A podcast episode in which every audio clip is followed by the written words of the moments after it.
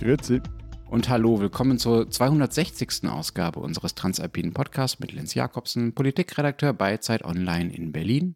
Matthias Daum, Leiter der Schweizer Ausgabe der Zeit in Zürich. Und Florian Gasser, Leiter der Österreichseiten der Zeit in Wien. Unsere zwei Themen diese Woche. Es beginnt so langsam die Urlaubssaison und wir wollen darüber reden, wie absurd teuer das offenbar geworden ist, äh, so richtig wegzufahren und wer das aus unseren Ländern eigentlich noch tut und warum es so teuer geworden ist. Und äh, wir reden im zweiten Thema ähm, über ein größeres Thema. Wir starten eine kleine Sommerserie und da wir ja ein Wegen verkappter überwältigenden Erfolgs unserer Sommerserie im vergangenen Jahr. Was, was, was war das Thema der vergangenen Sommerserie? Oh, das war die mit den bösen Mails, oder? Ja, das war die mit den bösen Mails, genau. Äh, Schulserien in Sommerferien, äh, ja. Bildung, Bildung, Bildung.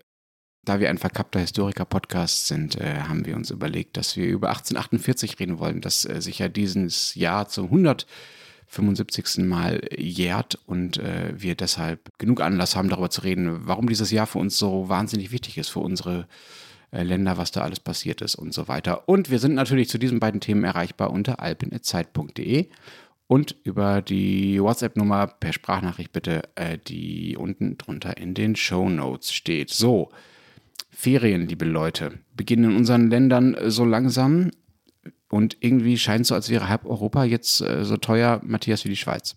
Das wäre eigentlich ein guter Anlass für euch oder alle unsere Hörerinnen und Hörer, um endlich mal unser schönes Landli zu bereisen. Es gäbe da zum Beispiel, da hatten wir kurz, äh, kürzlich auch einen Artikel bei uns im Blatt, eine, eine neue Seilbahnverbindung von Zermatt rüber nach Italien. Also man kann jetzt quasi in Sandaletten über diesen, die sind ja jetzt wieder hip bei den Jungen, oder? Dies, diese Adidas-Schlarpe, diese Adiletten. In diesen Adiletten und mit weißen Socken über die Alpen gondeln, ohne sich die Zehen abzufrieren. Bitte. Also ich, ich verstehe, Matthias, dass du neidisch bist, ein bisschen ähm, nicht der Tourismusdirektor zu sein und dass ich da diesen Ruf habe in der Runde. Bei uns ist es halt schöner, ja, ist so. Aber unsere Berge sind höher. Also kommt nach Tirol und äh, liebe alle und oder in Steiermark oder in Salzkammergut oder an den Kärntner See, was auch immer. Wir haben alles. La la la.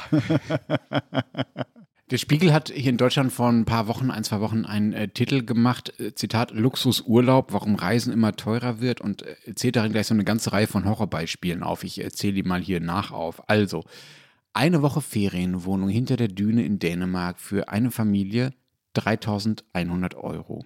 Dann 390 Euro für zwei Nächte und vier Personen in einer Jugendherberge auf Rügen, Toilette auf dem Gang, also kein, ein, kein eigenes Bad.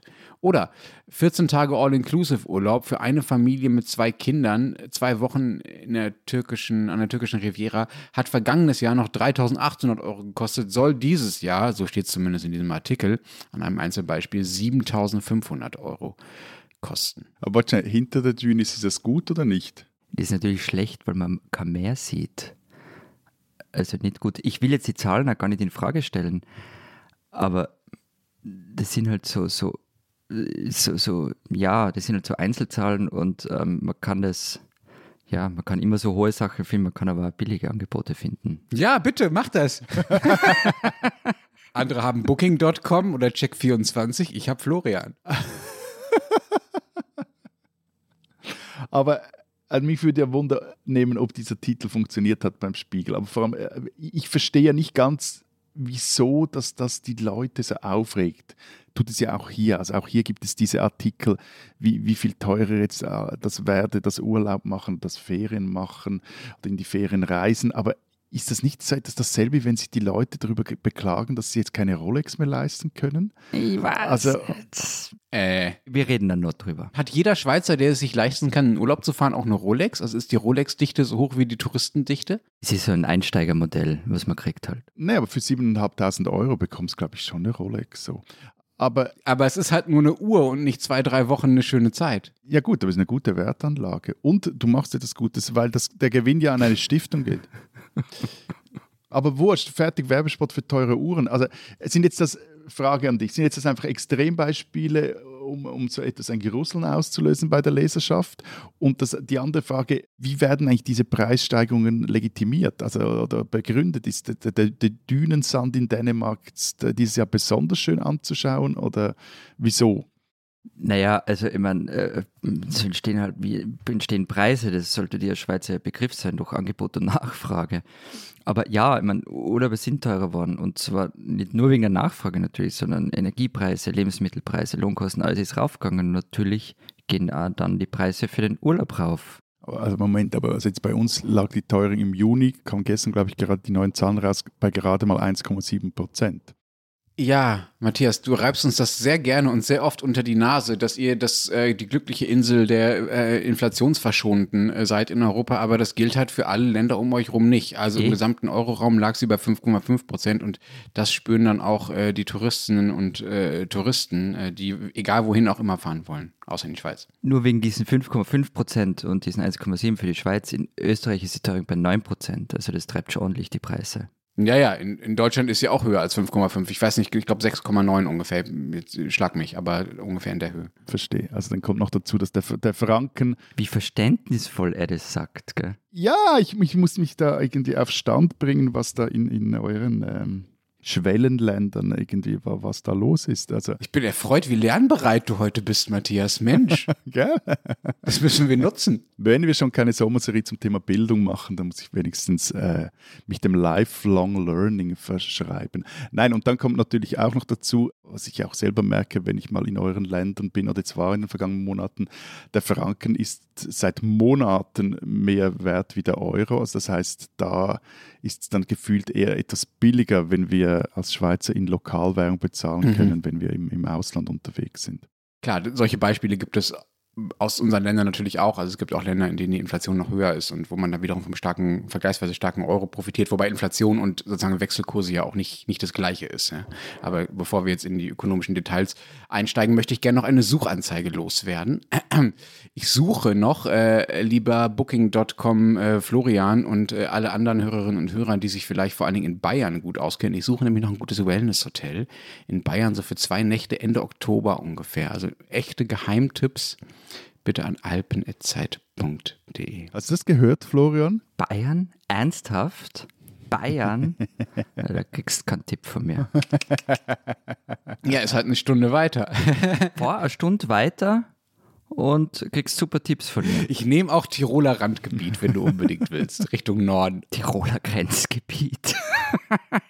Nordtirol sozusagen. So, so, aber mal äh, zurück zu, der, zu den teurer gewordenen Urlauben äh, und nicht zu, mein, zu meinem Privaturlaub. Es scheint ja was dran zu sein, dass es teurer geworden ist. Du hast nach den Extrembeispielen gefragt. Natürlich war jetzt diese Geschichte von 3800 auf 7500, das ist natürlich ein Extrembeispiel. Klar, das äh, ist halt knallig und deshalb steht es in dieser Geschichte mit drin. Aber die Statistiken belegen es schon, dass es teurer geworden ist. 25 Prozent sagen, äh, dass ihnen mittlerweile das Geld fehlt, um in diesem Jahr Urlaub zu machen. Also 25 Prozent der Deutschen. Und die Deutschen geben heute auch pro Tag und pro Person also pro Urlaubstag und pro Person rund 15 Euro mehr aus äh, als vor Corona. Das sind jetzt mittlerweile 102 statt 87 Euro.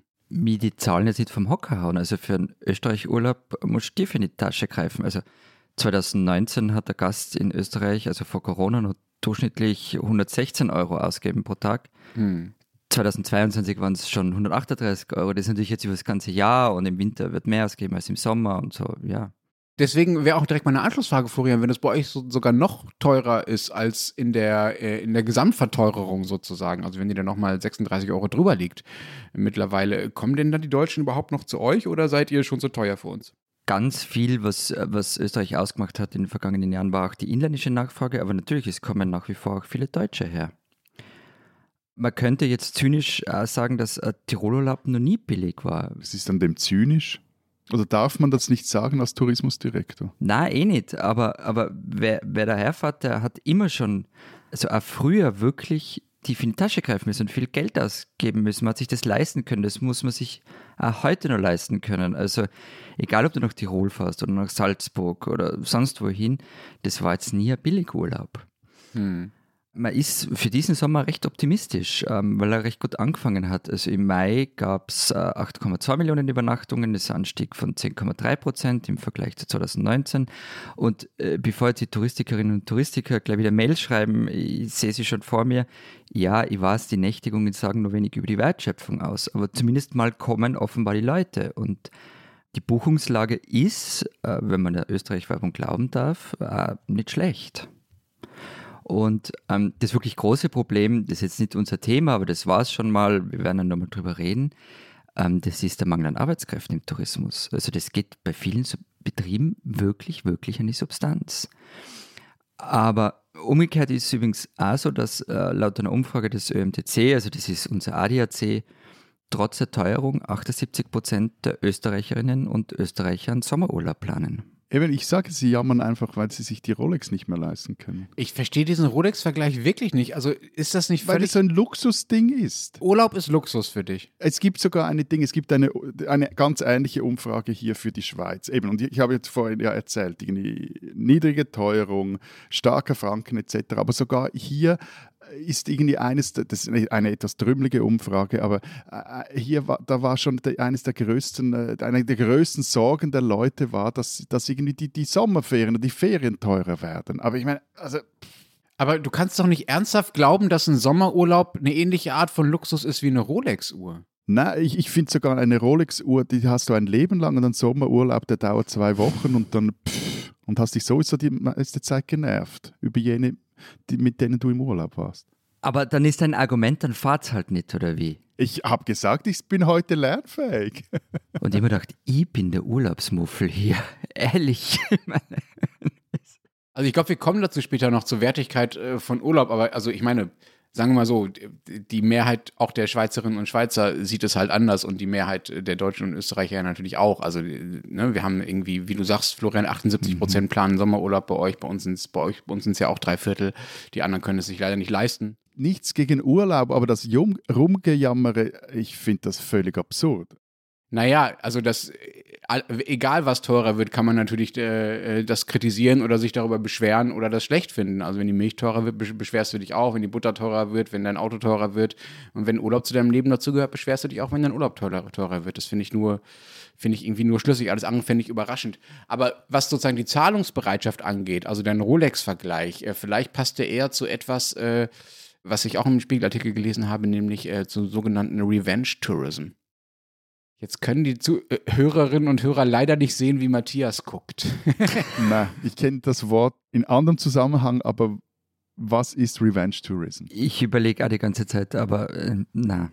Bevor du in diese Untiefen abgleitest, äh, Revenge Tourism ist. Ähm, Abgleiten ist das richtige Stichwort. Rachetourismus. So nennen das äh, Menschen, deren Job es ist, sich äh, für alles Begriffe auszudenken. Ähm, Stopp. Stopp, Rachetourismus. Das heißt, ich gehe bewusst mit Leuten in Urlaub, bei denen ich weiß, dass wenn sie mit mir länger als 72 Stunden unter einem Dach sind, dass sie durchdrehen. Ist das eine Einladung, Matthias? Oder du gehst in Länder, in denen du weißt, dass du den Menschen auf die Nerven gehst. So wie die Deutschen in Tirol, meinst du? ja. Quasi jahrzehntelanger Rachetourismus Richtung Süden. Rache für was eigentlich? Da würden mir schon ein paar Sachen einfallen. Königreiz zum Beispiel. Na, ja, stimmt nicht. Oder es, ist, es sind sämtliche Formen von Motorradtouristen. Laut und stinkig. Also Rachetourismus äh, bedeutet leider was viel harmloseres, nämlich, ähm, dass äh, die Leute, die während äh, Corona äh, keinen Urlaub machen konnten oder zumindest stark eingeschränkt waren, dabei jetzt erst sozusagen erst recht in den Urlaub fahren und es mal so richtig krachen lassen und so richtig übertreiben und auch nicht so sehr aufs Geld achten. Und das ist, tada, Florian sagte es schon in Bezug auf Nachfrage, vielleicht auch einer der Gründe, weswegen die Preise steigen, weil die Leute halt bereit sind, sie zu zahlen. Darf ich da kurz eine Klammer aufmachen, weil ich mir die E-Mails ersparen will, weil ich gesagt habe, die Deutschen kommen als Rache für Königgrätz. Das kann natürlich nicht stimmen. Es muss so sein, es muss die Rache für Cordoba sein und Cordoba war ja die Rache für Königgrätz. Diese Schuldketten zwischen unseren Ländern, sie werden nie aufhören. Ja, ja, genau. Und mir ist in der Zwischenzeit noch, noch, nochmals äh, eine Idee für Rachetourismus. Ich glaube, in Radlerhosen in Restaurants sitzen, das ist auch eine Form von, von, von Rachetourismus. Als Marmil in die Schweiz. Genau. Als verschwitzter Marmil in irgendwie äh, hübsche Ausflugsrestaurants sitzen. Aber das mit Corona, das, das äh, finde ich insofern interessant, weil kürzlich hat er ihm, der, der Tagesanzeiger hat da auch so eine Jammergeschichte gemacht und da kam eine TUI-Sprecherin, also TUI, dieser große Reisekonzern, äh, zu Wort und ähm, die hat dann etwas Interessantes gesagt, das sich mit dem deckt, was du jetzt gesagt hast, äh, Lenz. Und zwar Zitat, unsere Kunden leisten sich statt einer Woche gleich zwei Wochen Ferien. Sie entscheiden sich für eine Vier-Sterne statt Drei-Sterne-Unterkunft oder für eine höhere Zimmerkategorie. Also die Leute wollen jammern, dass alles teurer wird, aber gleichzeitig wollen sie luxuriöser und länger urlauben. Also die können schlechter rechnen als die österreichischen Sozialdemokraten, habe ich langsam das Gefühl. Willst du nochmal über diese 750 Stimmen reden, Florian? Sonst kommen die gar nicht vor dieser Sendung, das wäre ja fatal. Lustig.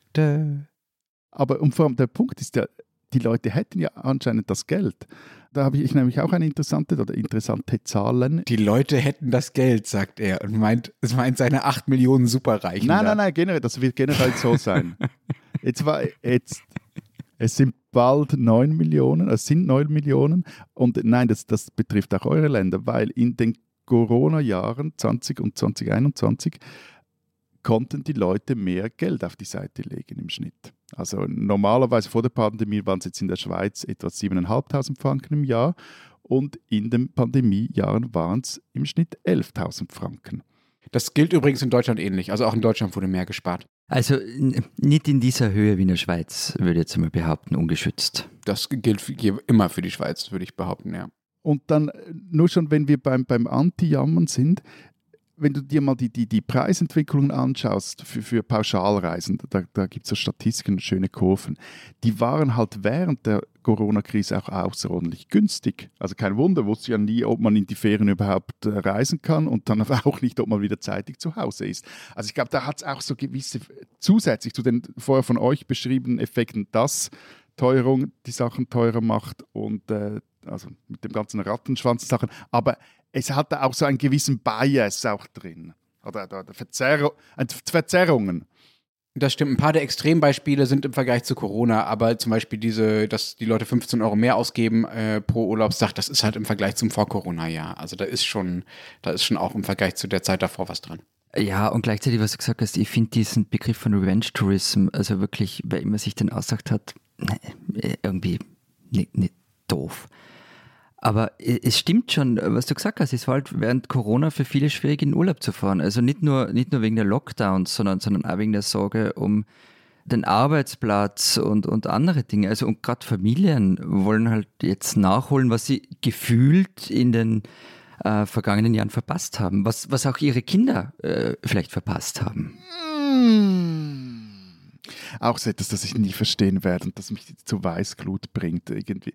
Ja, irgendwie eben dieses ewige Rumgejammere, irgendwie der Urlaub wird zu teurer und dann auch noch, ach, meine armen Kinder haben es verpasst, das Menschenrecht einzulösen, dass man schon mit vier Jahren an der Costa Brava die eigenen Sandcupcakes, die eigenen Sandcupcakes backen darf, wo es doch den Kindern sowas von Schnurz ist, ob sie jetzt die eben an der Costa Brava oder im Sandkasten in Nachbarsgarten oder irgendwo in einem öffentlichen Park backen. Das ist doch. Ah! Niemand, niemand redet von der Costa Brava, ehrlich. Ich mein Florian.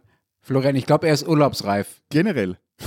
Na, Matthias, erstens, äh, du bist urlaubsreif und zweitens, die meisten Menschen haben gar keinen Nachbarn mit Garten. Ich bin in den fast allen anderen Sachen einer anderen Meinung als du.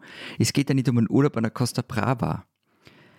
Wir reden davon, dass man vielleicht einfach mal ausbrechen will aus dem Alltag, dass man raus will aus dem Alltagstrott. Ja, genau. Also lass uns dann noch jetzt mal bei dem Punkt bleiben, weil das scheint ja das zu sein, unabhängig jetzt von diesen ganzen Statistiken, wie viel Geld die Schweizer haben und wo es wie teuer geworden ist und so weiter. Was für einen Stellenwert der Urlaub eigentlich für wen hat? Also für was man sein Geld eigentlich ausgibt. Es scheint ja so zu sein, dass sich viele im Urlaub Ihr habt das angedeutet mit denen, die wollen jetzt plötzlich drei Wochen wegfahren statt zwei Wochen und vier Sterne statt drei Sterne und so weiter. Das ist ja auch ein Zeichen dafür, nicht, nicht nur im Vergleich zu Corona, sondern auch, auch im Vergleich zum Alltag, dass die Leute sich im Urlaub einen Luxus gönnen wollen, den sie normalerweise aus dem Alltag nicht haben. Das ist auf eine Art ja auch verständlich und es ist, wie du sagst, Florian, dann natürlich umso verständlicher, je weniger äh, bequem, luxuriös, schön vielleicht auch der eigene Alltag ist.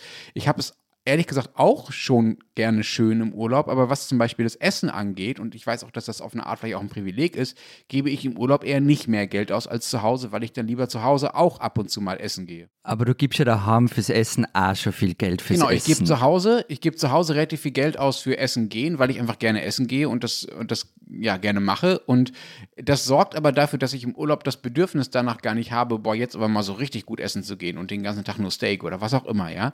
Das ist, glaube ich, ein Muster, was man generell so bei in diesen, in diesen Urlaubsfragen hat, dass du versuchst, Sachen auszugleichen oder die Sachen zu gönnen, die du im Alltag nicht hast. Und natürlich kann man versuchen, sich den Alltag auch besser zu gestalten, aber das geht natürlich nur, wenn man die entsprechenden Mittel hat. Und das Fatale ist halt, dass daraus so eine Art Spirale werden kann. Ne? Wenn ich immer mehr Geld sparen muss, um mir meinen Urlaub zu bezahlen, weil er immer teurer wird, habe ich halt im Alltag immer weniger Geld, um es mir im Alltag schön zu machen, weswegen dann die Ansprüche an den Urlaub steigen, weswegen ich dafür noch mehr ausgeben muss und also noch mehr dafür sparen muss und der Alltag vielleicht noch öder wird. Und das ist eine, das ist etwas, was ich äh, niemandem gönnen würde, gewissermaßen. Ja, also das, das wäre schön, wenn das nicht eintritt. Mhm. Aber ich möchte mal zurück zu dem, was Matthias gesagt hat, weil das macht mich rasend. Äh, die Frage ist doch, was erwartet man vom Urlaub? man will aus dem Alltag ausbrechen, man will eine Woche, vielleicht sogar zwei Wochen was erleben, was wenig mit dem eigenen Leben zu tun hat. Also nimm, nimm her, es, wenn ich fahre nicht in die Berge, warum sollte ich in die Berge fahren? Ich, ich lebe da, ich fahre halt ans Meer zum Beispiel. Und ich will, wenn ich mit, einer, mit meiner Familie in einer kleinen Wohnung lebe, mit wenig Luxus, nicht zweimal die Woche essen gehe, dann will ich im Urlaub mal genau das vielleicht erleben und da bin ich ja bereit, mir dafür ein Monatsgehalt oder noch mehr anzusparen, für diese eine Woche Eskapismus in einem netten Hotel vielleicht, in einer völlig fremden Umgebung. Und ich finde äh, nicht, was, was daran schlecht sein soll, wenn man das vielleicht auch vermisst hat in den vergangenen Jahren. Also da verstehe ich das, das verstehe ich überhaupt nicht. Was jetzt, ja, was daran schlecht sein soll. Es sagt gar nicht, niemand, dass das schlecht ist oder dass das schlimm ist. Aber Klammer bemerkt, ich finde es trotzdem lustig, dass ausgerechnet du jetzt dich da so in die, in die Bresche wirfst, in Winkelrietscher Manier schon fast und Urlaube verteidigst, wodurch du es war, der über Jahre uns in den Ohren gelegen hat, dass Urlaub ein Konzept für Alt-68 und Millennials, heute müsstest du sagen Gen Z, Leute sei, Klammer geschlossen. Ich habe eher das Gefühl, du bist, du bist zurzeit gerade bös unter Druck, was Urlaube anbetrifft. da kommen wir ja gleich noch zu. Ich kann mich halt in andere Menschen hineinversetzen. Empathie nennt sich das. Ich finde übrigens, also du hast jetzt über Eskapismus gesprochen, Florian. Ich finde ja, das ist ja nicht nur Eskapismus. Also wir haben, worüber wir jetzt noch gar nicht gesprochen haben, dass Urlaub nicht nur heißt, ich lege mich für 7500 Euro mit meinen Kindern und meiner Frau für drei Wochen äh, an den türkischen Strand, um mal so richtig irgendwie mich entspannen zu können und mal richtig Luxus zu haben. Nein, aber auch. Urlaub kann ja auch bedeuten, ich erlebe irgendwo was. Ich fahre irgendwo hin und entdecke irgendwas. Ich will jetzt nicht in irgendwelchen äh, Kulturaustausch-Kitsch irgendwie verfallen und äh, fremde Kulturen kennenlernen und so weiter. Ich weiß schon, dass Tourismus auch eine formatierende Wirkung äh, auf die Gegenden hat, in die man fährt und so weiter. Aber natürlich ist das, hat, hat, kann das auch einen Wert haben, von dem man, um es mal ökonomisch zu sagen, von dem man auch was hat. Also man erfährt da was, man erlebt da was. Das ist ja nicht nur äh, Eskapismus im Sinne von, ich lasse mich bedienen. Ja? Und da haben wir noch gar nicht drüber geredet. Das wird auch teurer. Fernreisen werden immer teurer. Hat alles was mit Ökologie und Flugpreisen und so zu tun. Aber das gehört ja auch dazu. Wollte ich gerade sagen, aber es geht, also es geht ja gar nicht darum, dass man das alles verteufelt oder verdammt. Oder das ist zumindest nicht mein Punkt. Mein Punkt ist einfach, dass ich dieses Rumgejammer nicht verstehe. Nein, dein Punkt ist, es gibt kein Menschenrecht auf Urlaub. Ja, Okay. Es gibt kein Menschenrecht auf Urlaub. Also doch, es gibt ein, ein Recht auf, auf, auf Urlaub, aber es gibt nicht ein, ein Recht auf in, in, in Urlaub fahren. Es gibt kein Menschenrecht auf, auf Billigflüge, es gibt kein etc. pp. Lässt sich so äh, fortsetzen. Und was ich Mühe habe, ist, also eben so aus dieser Position argumentiert, irgendwie das steht mir zu. Ich muss jetzt und auch gerade so dieses, dieses Denken, das äh, jetzt so nach der, der, der ganzen Pandemie verbreitet war, jetzt muss ich da nachholen, jetzt muss das Ding. Ja, mit dem habe ich Mühe, das ist mir fremd und ich finde das auch da hält sich dann auch mein Mitleid in Grenzen. Aber nochmals, also es spricht nichts dagegen, sich einen schönen Urlaub, schöne Ferien zu gönnen und fremde Länder kennenzulernen. Im Gegenteil. Okay, hey, also machen wir es mal so. Habt ihr eigentlich schon Urlaubspläne für den Sommer? Gell, jetzt, jetzt kommen wir zum Punkt, wo, wieso dass du da eigentlich so auf Nadeln sitzt. Du willst jetzt Tipps von uns. Erzählt's mal ihr zuerst. Also ich fahre zwei Wochen nach Schweden, was ja auch nicht ganz billig sein soll. Ich bin zum ersten Mal da und werde dann berichten, ähm, äh, wie hoch ich mich verschuldet habe. Äh, und dann, wie gesagt, ich möchte es hier nochmal anbringen, äh, versuche ich äh, Ende Oktober noch äh, zwei bis drei Übernachtungen äh, in Bayern und so. Für Tiroler Wellnesshotel, äh, Kärnten oder Steiermark, also da Ich fahre in die Berge. in der Schweiz. Ja. Und du, Florian? Wohin treibt es dich denn so? Er weiß es noch nicht. Doch, ich habe es äh, vergangene Woche noch nicht gewusst. Ich war ja heuer in Charge dafür. Das hat zum Mittel funktioniert, aber doch, doch, alles geklärt. Warte, lass uns raten. Lass uns raten. Soll ich dir was an der lass, Ostsee nein, lass uns raten. Lass uns raten. Mittelalterfestspiele auf irgendeiner Burg in Tschechien. Oder E-Bike-Wettfahrten in äh, Niederösterreich. Es wird die Adria. Du hast, du hast einfach das aus der Schublade geholt, was sie schon immer gemacht hat. Aber wisst ihr was? Es gibt ja einen Punkt, bei dem die Schweizer die Teuerung so richtig spüren. Oder wo, wo sie so, so nach und nach, nach äh, weisbar ist. Wo du ihnen auch das Jammern erlaubst. Nein, nein, nicht, das Jammern, aber es ist wirklich interessant, dass beim Einkaufstourismus, also spüren tun das zwar eher die, die anderen, also die, die, die äh, Shoppingcenter im Ausland, aber der Einkaufstourismus, der, der kam mehr oder weniger zum Erliegen in den vergangenen Monaten, weil es sich nicht mehr so wirklich lohnt. Die Shopping-Center im Ausland, Manta, und meinen tut er uns, uns Österreicher. Nein, unter anderem euch, nein, nein, es gibt auch die deutschen Shoppingcenter. Ja, entschuldige, aber 300 Millionen Franken tragt sie jedes Jahr nach Österreich äh, durch den Einkaufstourismus, zum Beispiel in dem Messepark in Dornbirn. Und da sucht man euch derzeit vergeblich. Das ist kein Zustand, sowas. Ändert was dran. Diese Deutsche sollten Sie kennen. Er putzt. Putzt die Spüle, putzt den Abfluss, nimmt das Abflusssieb heraus und reinigt die Unterseite des Abflusssiebs. Er schraubt das Abflusssieb auseinander, hebt den Gummiring an und entfernt den faulig darunter hervorkriechenden Schmutzrand. Auch den Gummiring reinigt er, indem er ihn mit Essig besprüht und beidseitig mit Zellstofftüchern abtupft. Den Essigreiniger hat er selber hergestellt, aus Essigessenz, destilliertem Wasser und ein paar Tropfen japanischem Minzöl. Das Minzöl ist sein Markenzeichen. Also die ersten paar Minuten ähm, dieser Lesung beim Bachmann-Preis gehört habe, habe ich mir gedacht, äh, wirklich? Ich wollte fast schon wieder abdrehen. Warum? Ich mag Putzen schon nicht. Warum soll ich jetzt eine Geschichte drüber lesen? Aber mh, dann ein bisschen später, als ich weitergehört habe, hat mich der Text wirklich gebannt. Der Text von Valeria Gordeev. Das manische Putzen, die minutiös beschriebenen Abläufe, die Wattestäbchen und Reinigungsmittel spielen in einer Welt, die geprägt ist vom Krieg. Putzen als geistiger Kampf, schrieb die Tageszeitung Der Standard dazu. Die Autorin Valeria Gordeev wurde 1986 in Tübingen geboren. Ihre Eltern waren in den 1970ern aus der Sowjetunion ausgewandert. Sie hat Mathematik, Illustration und literarisches Schreiben studiert. Ihre Abschlussarbeit an der Universität der Künste Berlin war ein Reiseführer für das Böhmische Meer aus dem Gedicht Böhmen liegt am Meer von Ingeborg Bachmann. Bislang hat Gordeev Romanauszüge und Erzählungen veröffentlicht. Er putzt ist ein Auszug aus ihrem Debütroman, an dem sie seit fünf Jahren arbeitet. Der Krieg wird präsenter sein als im Wettbewerbsbeitrag. Es soll darin um das heutige Russland gehen und er wird auch in Moskau spielen.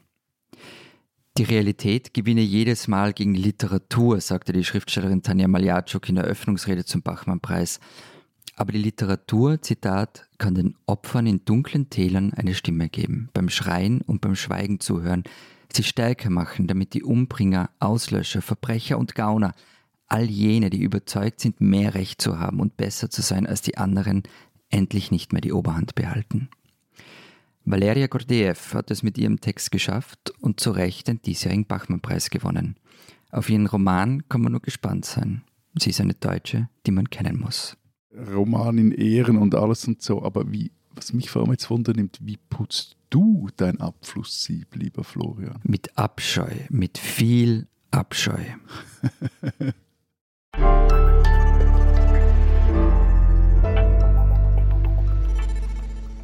Unser zweites Thema, wir wollen über 1848 reden, äh, jetzt sich zum 175. Mal und ehrlich gesagt wollen wir schon seit vielen, vielen Monaten darüber reden und haben es dann nie so wirklich hingekriegt, äh, das unterzubringen, auch weil wir das Gefühl hatten, äh, dass es eigentlich nicht so wirklich als B-Thema irgendwo äh, in ein, so eine einzelne Sendung passt, weil es dafür einfach viel zu groß ist und uns auch viel zu wichtig.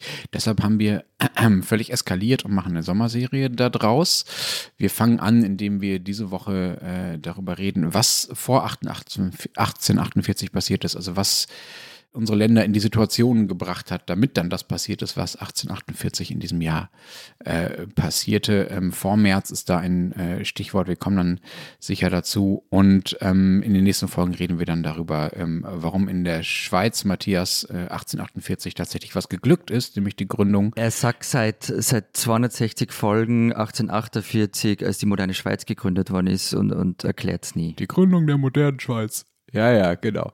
Äh, jetzt darfst du uns endlich mal erzählen, wie diese Schweiz denn eigentlich gegründet wurde und warum da bei euch geklappt hat, was bei uns, was wir dann im dritten Teil erzählen, nämlich nicht geklappt hat äh, in Österreich und Deutschland, gilt 1848 ja als ja mehr oder weniger gescheiterte äh, Revolution. Florian, ähm, du alter Historiker, wollen wir mal kurz den Rahmen abstecken? Äh, also wir reden über die Zeit vor 48, das heißt Anfang des 19. Jahrhunderts. Napoleon hat ganz Europa umgestülpt, ist irgendwann dann tatsächlich mal geschlagen worden. Und auch irgendwie, obwohl er geschlagen wurde, sind diese Ideen, die er damit verbreitet hat mit seinen Feldzügen und mit äh, ähm, den Dingen, die er so vorhatte und die ja auch vorher schon in Frankreich sich verbreitet haben, also die Ideen der französischen Revolution und mehr äh, äh, Bürgerrechte und so weiter, ähm, sind in vielen Ländern gewissermaßen hängen geblieben, sind, haben quasi halb Europa äh, kontaminiert. Kann man äh, sagen, dass das der Keim war für alles, was dann danach passiert ist? Also kurz zusammengefasst, ja.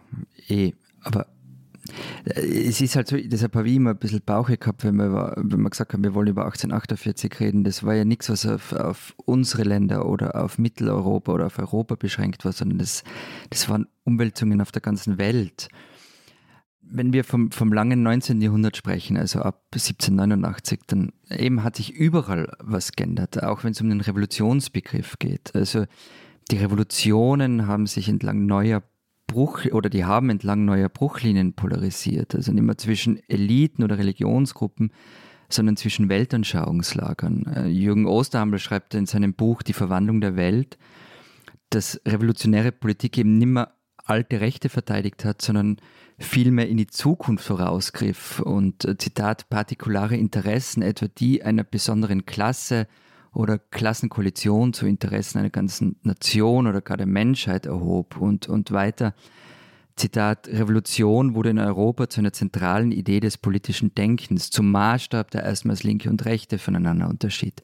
Und eben, wie gesagt, das lässt sich überall auf der Welt beobachten. Nur ein paar Beispiele. Der Taizong-Aufstand in Vietnam, ähm, im Zuge dessen Steuerlisten verbrannt worden sind und Inventar von Reichen an Arme verschenkt worden ist. Äh, dann gibt es den ersten Kalistenkrieg in Spanien, die Bauernaufstände in Mexiko, die Revolten im Nahen und Mittleren Osten, die Revolutionen in China und Ihnen. Alles ist so plus minus in der Zeit passiert. Und da ging es halt ähm, dann, dann auch oft um was ja auch unser Thema ist, auch um, um ein neues nationales Bewusstsein. Und natürlich waren die Staaten, waren unsere Staaten, die Staaten in Mitteleuropa davon nicht ausgenommen. Hm. Wobei das Besondere jetzt aus deutscher Sicht ist, dass es eben noch gar keine Nation, also schon gar keine deutsche Nation in irgendeiner Form damals gab, sondern sehr, sehr, sehr viele äh, kleine Staaten. Baden äh, zum Beispiel, viele süddeutsche Staaten waren von diesen, also von diesen napoleonischen Ideen oder von diesen französischen Ideen ähm, relativ heftig infiziert und Preußen hat sich dagegen noch stärker gewehrt, also war ja der größte, der größte Einzelstaat in diesem deutschen Bund, über den wir gleich noch reden. Ähm, aber Preußen hatte ja eh keine besonders gute Laune, weil es sich ja ähm, das letzte Mal, Florian, äh, euch unterordnen musste. Die haben richtig, richtig schlechte Laune gehabt, aber ausgleichende Gerechtigkeit in Wien war die Stimmung auch nicht viel besser. Preußen ist ja im 18. Jahrhundert zu einer Macht angewachsen, die den Habsburgern Paroli bieten hat können und die deutsche Vorherrschaft Wiens war bedroht und 1806 ist ja dann das Heilige Römische Reich Deutsche Nationen nach 1000 Jahren vom Wiener Kaiser aufgelöst worden und stattdessen hat man Erbmonarchie erfunden das Kaisertum Österreich. Also das heißt erfunden. Genau das. Also Kaiser Franz hat sich zum Kaiser von Österreich ernannt, ohne rechtliche Grundlage Und ist jetzt eine lange Geschichte, die spare euch, aber er war halt nicht mehr auf die Wahl durch die Kurfürsten angewiesen, um Kaiser zu sein. Stopp, aber du sagst, Kaiser Franz hat sich zum Kaiser ernannt. Also er war, dann war er doch schon Kaiser, wenn er vorher schon Kaiser Franz war. Das verstehe ich nicht. Er war kurz sogar Doppelkaiser. Er war eben Kaiser vom, vom Heiligen Römischen Reich und Kaiser von Österreich und das Reich ist aber aufgelöst worden. Oder das Reich hat er aufgelöst. Ah, okay, verstehe. Er war Kaiser im alten Setting quasi und dann hat er sich im neuen einfach äh, ausgedacht, dass er es weiter sein will. Genau, er hat sich aber den Kaisertitel gegeben, damit er erhöht ist über die anderen, über dieses Fußvolk, die anderen Könige und so, weil der Kaiser steht da halt drüber. Und am Wiener Kongress 1814 hat man es dann nochmal geschafft, dass Österreich die deutsche Hauptmacht, die deutsche Vormacht wurde. Also der Kaiser hatte den Vorsitz im Deutschen Bund. Genau, Deutscher Bund ist der Zusammenschluss all dieser Dinge, über die wir jetzt Genau. geredet haben. Ne? Also Baden, Preußen, äh, Sachsen und halt eben Österreich als, als wichtigstes Land. Genau, aber nur gewisse Teile. Aber das Problem am System, das der Wiener Kongress geschaffen hat, war, dass es eine Art von eingefrorenem Status quo des Jahres 1815 vorausgesetzt hat. Es musste innenpolitisch konservativ sein in allen Ländern und ähm, musste sich eben gegen Volksbewegungen, Liberalismus, Konstitutionalismus und alle Formen des sozialen Wandels stemmen. Also Nationalismus war Pfui, vor allem für so Großreiche wie jene der Romanows und der Habsburger. Romanows Russland, das Zarenreich. Genau. meinst? Und genau in diesen Reichen hat sich, haben sich halt immer mehr Volksgruppen erhoben und haben, Mitbestimmung verlangt. So, jetzt sage ich auch mal was dazu. Wiener Kongress, das ist nämlich mein Stichwort. Damals wurde ja die Schweiz, wie wir sie heute kennen, zumindest so in ihrer groben geografischen Form geschaffen. Also gewisse Länder, äh, gewisse Gebiete gingen verloren, unter anderem Mühlhausen, äh, da- das Veltlin, andere kamen dazu. Und vor allem das Land wurde zur Neutralität gezwungen, wobei das damals niemand so richtig ernst nahm. Ich glaube, ein paar Wochen, Monate nach dem Wiener Kongress äh, waren schon wieder irgendwelche Schweizer Söldner unterwegs im Dienste eines, äh, wenn ich es richtig im Kopf habe, französischen Königs. Äh, Entschuldige, Matthias. So wie es in dieser Neutralitätserklärung oder Vertrag oder was immer äh, gestanden ist, waren da, waren da Söldner ausgenommen. nein, aber das waren offizielle Truppen, die da äh, dann sich in den Dienst gestellt hatten. Auf jeden Fall nahm man damals Ihr habt eure offiziellen Truppen als Söldnertruppen verkauft. Also teilweise haben wir uns in fremde Dienste gestellt. äh, auf jeden Fall. Aber auch innenpolitisch begann dann eine Zeit, die da, äh, von Dingen geprägt war, wie du sie vorher beschrieben hast, Florian. Also eben diese, die Restauration, das hieß in der Schweiz, die Kantone mit einer Landsgemeinde. Dort hatten wieder, äh, oder hatte wieder eine ländliche Aristokratie das Sagen und in den städtischeren geprägten Kantonen, wie zum Beispiel Zürich oder Bern oder Genf, dominierte dann wieder die Stadt über die Landbevölkerung. Also auch da quasi ein paar Schritte zurück und äh, eben gegen innen. Es musste Ruhe im Karton herrschen. So. Immerhin wurde am Wiener Kongress die Schweiz neutral gemacht und das war ja dann auch zumindest langfristig ein Erfolgsmodell. Wobei das dann vor allem eigentlich erst so im 20. Jahrhundert richtig zum Tragen kam. So. Erfolgsmodell für die anderen Länder am Wiener Kongress, naja. Und, und weil wir nicht Wikipedia vorlesen wollen, was da zwischen 1815 und 1848 passiert ist, das kann jeder selber nachlesen. Deshalb will ich jetzt über, nur über einen Mann reden ähm, und den ins Spiel bringen, der bis heute von den einen bewundert wird und von den anderen verachtet und zwar schon zu seiner Zeit, als er gelebt hat und sich das irgendwie bis heute zieht. Der polarisiert bis heute. Und es ist Clemens Wenzel Lothar von Metternich. Ich muss ja gestehen, ähm, dass ich äh, den Herrn Fürsten von Metternich, Fürst von Metternich, äh, lange nur als Sektmarke kannte. Wieso erstaunt mich das jetzt nicht bei dir? Also nicht, nicht dass ich das, ich glaube, ich habe das nie in meinem Leben getrunken, aber in meiner Erinnerung gab es eine Zeit, in der im Fernsehen andauernd so Fürst Metternich-Sektwerbung äh, kam. Ich habe so, so, so pompös inszenierte, prickelnde Bilder irgendwie vor Augen ähm, und da wusste ich noch überhaupt nicht, was, äh, wer, wer oder was das ist, ehrlich gesagt. Also der spielte bei uns auch keine große Rolle in der, in der, im Geschichtsunterricht oder so. Ich finde es total interessant bei dem ganzen Thema, dass es, ähm, wenn es um 1848 geht, es gibt in Österreich ganz wenig, äh, zum Beispiel Monographien über 1848 in Österreich. Es gibt ganz viel, was in Deutschland publiziert worden ist ähm, dazu, aber da geht es halt wirklich hauptsächlich um, um die damaligen deutschen Staaten und Österreich kommt am Rande vor. Und bei Metternich ist offenbar ähnlich. Also bei uns kennt den wirklich jedes Schulkind und er war die prägende Figur des Formats. Und also ich bin in der Schule noch gelernt, dass eben diese Biedermeierzeit einerseits bedeutet, dass man sich ins Private zurückgezogen hat, man hat sich politisch nicht geäußert, hat und schon gar nicht engagiert, ähm, dafür ist viel Kitschkunst gemacht worden. Gleichzeitig sei Metternich so ein allumfassender Chef des Staates gewesen, als Staatskanzler, bei dem alle Fäden zusammenlaufen, der so ein brutales Repressionssystem aufgebaut und äh, die Bevölkerung unterdrückt habe. Aber also was ist jetzt daran besonders äh, ambivalent? Also wie kann man ihn einerseits toll finden, wie du gesagt hast, und andererseits äh, andererseits ja nicht? Also wenn er ein Repressionssystem aufbaut und die Bevölkerung unterdrückt hat, dann scheint er mir jetzt nicht so das ideale Vorbild eines äh, zumindest modernen Staatsmanns gewesen zu sein, auch wenn man jeden in seiner Zeit verstehen muss und so weiter. Aber ja, man, äh, also im Moment, also kein Staatsmann des 19. Jahrhunderts kann irgendwie so als, als Vorbild für einen modernen ja, Politiker ja, gelten. Aber gleichzeitig, wenn man ihn positiv sehen will, kann man schon sagen, was der sich für Gedanken über die Außenpolitik gemacht hat. Und auch den Wiener Kongress, wie er den geschupft hat. Was hat er mit dem Wiener Kongress gemacht? Wie, wie er agiert hat am Wiener Kongress. Geschupft. Und geschaffen, gemacht. Da kann man schon irgendwie so, boah, also der hat wirklich was am Kasten gehabt. Und was heute oft reininterpretiert wird, er wäre so ein allmächtiger Politiker gewesen. Ähm, das war er natürlich nicht. Also das hat es ja nicht mehr gegeben. Er hat auch die Prinzipien der Freiheit verteidigt. Er hat, war sogar Fan der Pressefreiheit. In London hat er mal eine eigene Zeitung gegründet, eine konservative Monatsschrift. Ähm, die heißt, Matthias, hilf mir, wird die Kassen? Le Spectateur de Londres. Genau. Die hat es übrigens Hitler gegeben, ähm, denen ist, denen ist Geld ausgegangen. Aber natürlich hat es diese Seite eben auch gegeben von Metternich, die vergisst man oft. Und natürlich war Metternich auch der Mit Mitinitiator der Karlsbader Beschlüsse des Deutschen Bundes, ähm, die die Zensur durchgesetzt haben. Die, die kamen aber erst nach der Ermordung von August von Kotzebue, dem deutschen Dramatiker. Also in ganz Europa ging damals auch Terrorangst um. Ähm, ich habe mal mit dem Münchner Historiker Wolfram Simon gesprochen, der hat eine große Metternich-Biografie geschrieben. Und er hat zu dieser Zeit gesagt, es gab ja auch mehrere Attentatsversuche damals in Europa. Und er sagt, Zitat, als nach 1815 die südeuropäischen Revolutionen losgingen, entstand die Furcht, dass Einzeltaten ein Signal für den Start einer revolutionären Bewegung sein könnten. Das war nicht erfunden, das sagten die Attentäter selbst. Ich gebrauche immer das Beispiel der 70er Jahre in der Bundesrepublik. Auch damals gab es gezielte Angriffe auf Funktionsträger und führende Unternehmer. Im Grunde war auch der Bundeskanzler im Visier. Das politische System hat darauf mit Maßnahmen reagiert, die bis hin zur Kontrolle von Leserbriefen gingen, um daraus mögliche politische Absichten abzuleiten.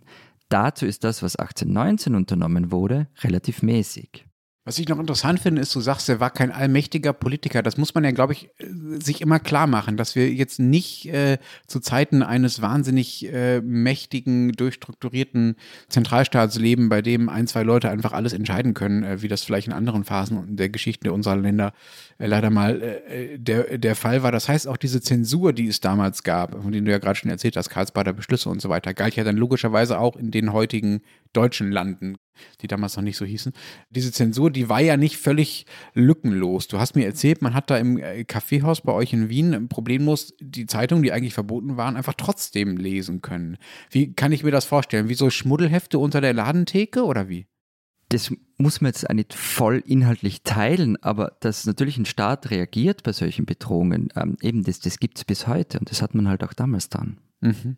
Angeblich hast du gar nicht unter die Ladentheke schauen müssen. Also im Café Grinsteidl direkt neben der Hofburg hast du problemlos lesen können. Jo. Es ist viel passiert. Also das im Staat, ähm, das stimmt natürlich, was du sagst. Und es ist aber ein riesiger sozialer Wandel passiert. Also der Nationalismus wurde populär, die Bevölkerung ist extrem stark angestiegen. Ähm, die, die Bildung der Menschen ist besser worden, die Mobilität größer, durch die Einsätze in der Industrialisierung sind neue Milieus entstanden und alles hat halt zu gesellschaftlichen Prozessen geführt, die dem System ähm, des Wiener Kongresses entgegengestanden sein. Der Historiker Dieter Langewische hat, hat mal geschrieben, Zitat, der Preis für den Erfolg, mit dem die Herrschaftsordnung in den Staaten des Deutschen Bundes gegen politische Folgen des gesellschaftlichen Wandels verteidigt wurden, war die Revolution von 1848-49. Genau, das muss man sich einfach nochmal vergegenwärtigen. Die Zeit, in der die meisten Leute einfach nur Bauern waren, ist einfach zu Ende gegangen damals, ne? Also nichts gegen Bauern übrigens, aber. In, in der Schweiz dauerte diese Restauration ja übrigens nur bis 1830. Also da war prägend für das Land war die Juli-Revolution in Frankreich. Kennen vielleicht auch viele unserer Hörerinnen und Hörer das Bild von Eugène Delacroix mit äh, die, die Freiheit führt das Volk. Und dieser, dieser Geist erfasste das Land und zwar als erstes den Kanton, ausgerechnet den Kanton Thurgau in der Ostschweiz über den Kanton Thurgau weiß ich so gut wie gar nichts. Ähm, und ich hätte jetzt ehrlich gesagt nicht als Keimzelle einer Revolution gesehen. Wie ist denn das passiert? Ein, einer unserer regelmäßigen Hörer ist ein, ein, Experte in der Geschichte des Kantons Thurgau, das weiß ich, aber von dem her muss ich jetzt etwas vorsichtig sein, dass ich da nicht allzu sehr dilettiere. Dort auf jeden Fall, also in Weinfelden, im Ort im Kanton Thurgau, hat ein Pfarrer namens Thomas Bornhauser für die liberale Sache agitiert. Es gab dann auch verschiedene Volksversammlungen, in denen sich die Thurgauer eine neue Vers Verfassung gaben. Und der Funken des Aufbruchs gibt dann nach und nach auch auf andere Kantone über. Im Kanton Zürich zum Beispiel forderten 10.000 Männer, nur Männer, in Uster, das ist eine, eine Kleinstadt im Zürcher Oberland, am sogenannten Ustertag, der auch noch heute begangen wird, die Gleichstellung von Stadt und Land. Also da waren das die, eben die großen Konflikte zwischen den, den Städten, die das Land dominierten, die schon seit kann fast sagen, Jahrhunderten immer wieder zu großen Konflikten in der Schweiz oder in der auf dem Gebiet der heutigen Schweiz führten. Es gab dann, kam dann zu einer schweizweiten liberalen Erneuerung mit sogenannten Volkstagen in zahlreichen Orten, also in Versammlungen. Details erspare ich jetzt euch hier. Wichtig aber ist, es ging zum einen eben um dieses Verhältnis Stadt-Land, es ging aber ebenso sehr um das Verhältnis von Kirche und Staat. Und das, dieser Konflikt spitzt sich dann in, in den kommenden Jahren und Jahrzehnten, also gegen, wenn wir so auf 1847, 48 zukommen, immer mehr zu, weil die, die etwas vereinfacht gesagt, die Liberalen wollten, dass der Staat über die Kirche bestimmt und die Konservativen wollten den Einfluss der Kirche nicht zurückstutzen. Es scheiterte dann aber 1833 eine Verfassungsrevision. Also die, die, dieser, dieser liberale Aufbruch blieb so auf halber Strecke stecken und die Schweizer Parteienlandschaft teilte sich dann auch in drei Lager. Einerseits Konservative und auf der anderen Seite oder so in der, Mitte das freisinnige Liberale und dann die, die, die Radikalen, die doch da sehr auf, auf Änderungen äh, hinstrebten. Hm. Wo, wobei das bis dahin noch gar nicht so unterschiedlich ist zu dem, was in Deutschland passiert ist. Also natürlich andere Orte, andere Anlässe, andere Personen, auch ein bisschen andere Dynamik, aber auch diese Lager, die du jetzt beschreibst, die hießen bei uns anders, aber das gab es bei uns natürlich auch. Und insofern bin ich sehr gespannt, was du da nächste Woche erzählst, warum das dann bei euch, äh, sagen wir mal, äh, äh, geglückt weitergegangen ist und bei, bei uns eben nicht mit diesen verschiedenen Lagern in der Parteienlandschaft, die da in verschiedene Richtungen äh, gezogen äh, haben. Florian, du hast äh, von der österreichischen Repression erzählt, also von Metternich und dem was, dem, was er so angestellt hat. Das war ja in äh, den deutschen Ländern ein bisschen komplizierter, allein schon deshalb, weil die Lage in den einzelnen Ländern einfach sehr unterschiedlich war. Also in Preußen völlig anders als in Baden oder in anderen süddeutschen Ländern. Die lokalen Herrscher waren einfach jetzt sehr simpel gesagt, unterschiedlich streng und die liberalen Kräfte, die von unten hochgekommen sind und Bürgerrechte versucht haben zu erkämpfen und eine Verfassung versucht haben zu erkämpfen, die waren auch einfach unterschiedlich stark. Es gibt dann relativ viele Beispiele, weil du das gerade gesagt hast, Matthias, mit, die haben sich da eine Verfassung erkämpft und so.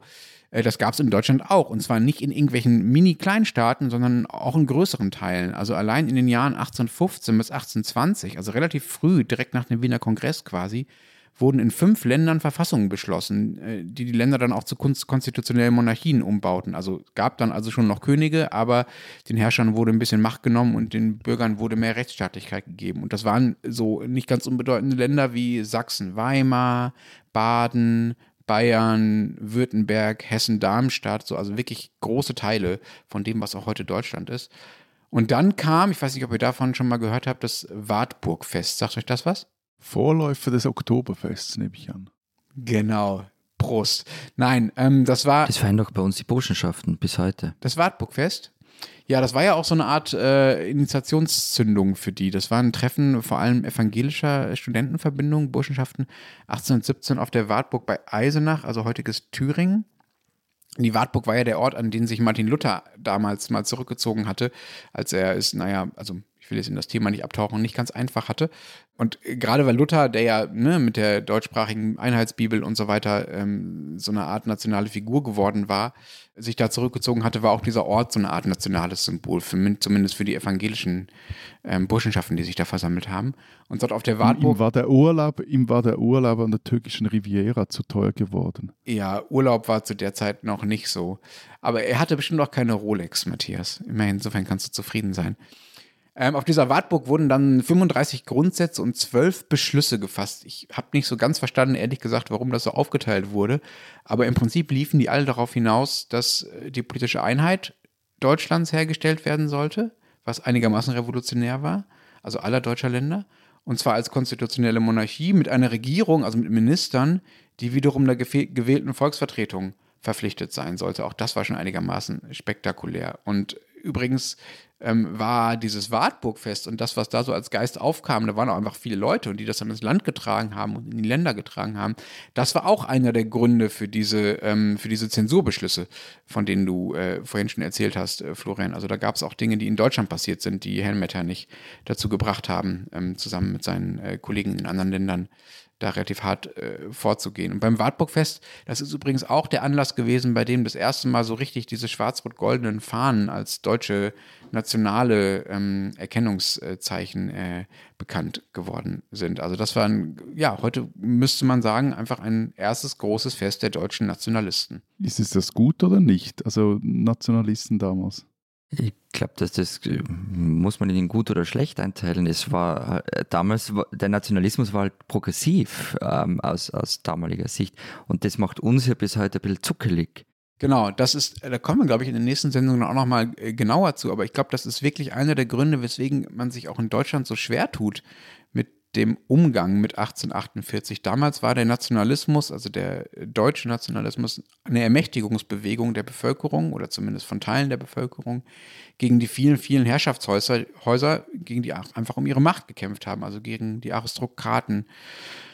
Und das waren Leute, die sich nach einem starken, einigen Deutschland gesehnt haben. Und das Lied der Deutschen, die Nationalhymne, also die es bis heute ja noch ist, ist auch in dieser Zeit entstanden übrigens, von Hoffmann von Fallersleben auf äh, Helgoland geschrieben, 1840 glaube ich. Und der ganze damalige Ton dieser Nationalisten wirkt natürlich 150 Jahre später, also jetzt in der deutschen Nachkriegszeit, in der BRD-Zeit, eher völlig schräg bis unangenehm. Also Nationalismus war ja da das Letzte, was man irgendwie noch wollte, ne, weil man halt andere Erfahrungen mit Nationalismus hatte. Und zum Beispiel Lied der Deutschen, ne, also Nationalhymne, dazu gehört halt auch die zweite Strophe die aus guten Gründen immer noch verboten ist, äh, abzusingen in Deutschland, weil sie eben in einer anderen Phase des deutschen Nationalismus, also in der Nazi-Zeit, äh, äh, sehr bewusst genutzt wurde, um ins Unheil zu führen. Und ähm, gewissermaßen ist dieser 1848-Nationalismus, der, wie du sagst, Florian, progressiv war damals, ist zumindest in Deutschland kontaminiert mit dieser äh, oder überlagert mit dieser anderen Nationalismus-Erinnerung an die Nazi-Zeit. Der ist bei uns noch, noch viel mehr kontaminiert, weil es natürlich immer bedeutet, auch dieser Einschluss von Österreich, ähm, also Österreich als, als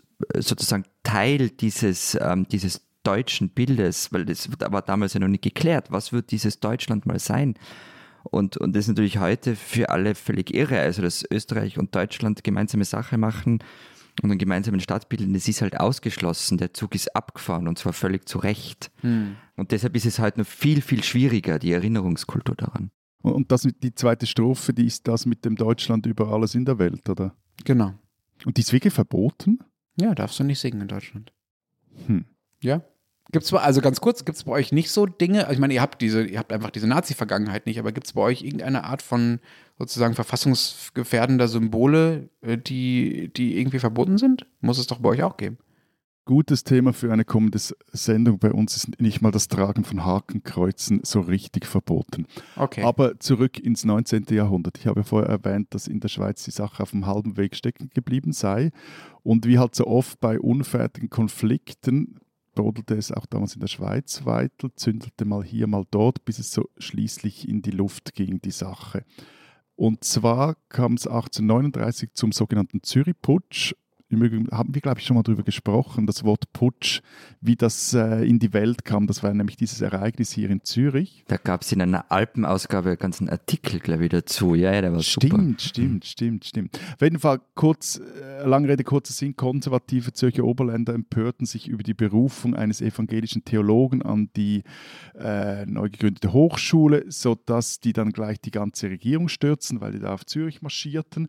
Ein paar Jahre später verbündeten sich dann die Innerschweizer Kantone, äh, um aus der Eidgenossenschaft auszutreten. Innerschweizer Kantone waren auch konservativ. Auch da ging es um Kirchenfragen. Im Wallis wurden die Liberalen unterworfen, etc. pp. Eben überall brodelte es, äh, diese, dieser, dieser Kulturkampf von äh, weltlichen Kräften und kirchlichen Kräften. Und angesichts dieser, sagen wir mal, Mini-Restauration formierten sich dann auch die Radikalen und zwar zu sogenannten Freischarenzügen, mit denen sie versuchten, die konservativen Regierungen zu stürzen. Gelang teils aber nicht wirklich gut, was dann wiederum die katholisch-konservativen dazu brachte, sich zu einem sogenannten, und jetzt wird es wichtig vom Begriff her, Sonderbund zusammenzuschließen. Und das war so der Entscheid, Achtung jetzt Cliffhanger, der zum bis dato letzten Krieg auf Schweizer Boden führte. Jetzt haben wir immer noch nicht äh, die Phase erreicht, in der dann tatsächlich was gelingt, worauf ich die ganze Zeit warte, in der Schweiz im Zusammenhang mit 1848. Aber. Jetzt gelingt dann einiges. Jetzt gelingt dann einiges. Jetzt gelingt der Krieg, klingt total so, als würde was äh, gelingen. Also äh, zu dieser Frage, äh, äh, warum ähm, die Revolution ausgerechnet in der Schweiz dann tatsächlich äh, gewonnen hat und sich durchgesetzt hat und was ein gewisser Herr Radetzky damit zu tun hatte. Dazu. Das ist unser Radetzky. Der Radetzky mit dem Marsch. Aber er hatte wirklich eine Oh. Neben Neben Nebenrolle, aber ich fand das als Cliffhanger recht gut, so also Transalpiner und so. Okay. Cliffhanger, Matthias, du darfst uns nächste Woche von Herrn Radetzky und der gelungenen Schweizer Revolution erzählen. Ich freue mich drauf. Die spinnen, die Schweizer. Einmal im Jahr treffen sich in Lindau am Bodensee Nobelpreisträger und Nobelpreisträgerinnen, um mit äh, jungen Wissenschaftlern und Wissenschaftlerinnen in Austausch zu kommen und ein kleines bisschen vielleicht auch, um ihren Ruhm zu genießen. Wer will es ihnen verdenken? Die Liste der geladenen äh, Wissenschaftler und Nobelpreisträger umfasste dieses Jahr 34 Männer und fünf Frauen. Das ist wichtig zu erwähnen, weil auf der diesjährigen Konferenz, die am Dienstag vergangener Woche unter anderem stattfand, einer der Herren, der 84-jährige Schweizer Kurt Wüttrich nämlich, auf die Idee kam, sich über seine vermeintliche Diskriminierung als Mann zu beklagen. Wüttrich saß dabei mit drei anderen alten weißen Männern auf der Bühne und mit alt meine ich jetzt nicht so alt wie wir drei hier, sondern nochmal doppelt so alt, als er sagte, Zitat, ich muss sagen, als männlicher Wissenschaftler fühle ich mich diskriminiert, wenn ich hier bin. Zitat Ende. Es ist nur eine kurze Bemerkung einer sehr langen Rede von Wüttrich gewesen, der sonst über seine fachliche Expertise geredet hat. Er ist äh, Chemiker und beschäftigt sich mit Strukturaufklärung von Proteinen mittels kernmagnetischer Resonanzspektroskopie. Mit Sozialwissenschaften hat das also alles herzlich wenig zu tun. Dort liegt nicht seine Expertise. Aber der eine Satz war ihm offenbar sehr wichtig. Er wollte sogar, dass ein Interview mit seiner Kollegin, der Biologin Christiane Nüsslein-Vollhardt, auf das er sich in seinen Anwürfen bezog, ins Englische übersetzt und auf der Konferenz verteilt wird. Später meldete sich dann, also nachdem Wüttrich äh, sich über die Diskriminierung beschwert hatte, eine Frau im Publikum und erklärte, ihr sei es als weibliche Forscherin sehr unangenehm, Zitat, einen Nobelpreisträger zu sehen, der sich über vermeintliche Männerdiskriminierung beklagt, Zitat Ende. Was dann der Moderator gemacht hat, natürlich ebenfalls ein Mann, hat, er hat versucht, ihr dann sehr schnell das Wort abzuschneiden. Das hat die Frau aber nicht zugelassen. Wir konnten ihren Namen leider nicht recherchieren, sonst äh, hätten wir hier sie auch noch ähm, namentlich äh, gefeiert. Diese Frau äh, ließ sich also nicht unterbrechen, sondern fuhr fort. Lassen Sie mich bitte fortfahren. Dass jetzt Sie als Moderator auch noch Frauen zum Schweigen bringen, die diese Sache kommentieren wollen, macht es mir noch unangenehmer, in diesem Raum zu sein. Und weiter. Es mag einzelne Männer geben, die diskriminiert werden, aber das ist nichts im Vergleich zur systemischen und strukturellen Diskriminierung, mit der Frauen es zu tun haben, insbesondere in den Naturwissenschaften. Zitat Ende. Wir haben dem eigentlich nicht mehr viel hinzuzufügen, außer vielleicht noch das vom Magazin Science später gefragt, wie genau er sich als Mann denn nun diskriminiert fühle, sagte Wüttrich, es sei schrecklich gewesen, auch für die Frauen übrigens, dass sie auf dem Gruppenfoto, also die Frauen, das auf der Veranstaltung gemacht wurde, nach vorne geschoben wurden. So viel zum Ausmaß der Männerdiskriminierung und Frauenbevorzugung. Auf dieser Konferenz in Lindau. Die Organisatoren der Konferenz haben übrigens direkt am nächsten Tag dann eine kleine Gesprächsrunde mit Wüthrich und auch mit der jungen Wissenschaftlerin und anderen jungen Forscherinnen und Forschern organisiert und die Chefin des Meetings sagte noch, Zitat, es ist wichtig, dass diese Art von Gesprächen auf unserer Konferenz stattfinden kann und es ist auch wertvoll, dass sie öffentlich sind. Zitat Ende. Das mag sein und es ist ehrenwert, Ändert aber jetzt erstmal nichts daran für unsere Kategorie, dass Kurt Wütrich mit seinen Behauptungen dazu, wer eigentlich wie diskriminiert wird, nur seine privilegierte Empfindsamkeit bewiesen hat. Wütrich ist ein Schweizer, der diese Woche bei uns spinnt.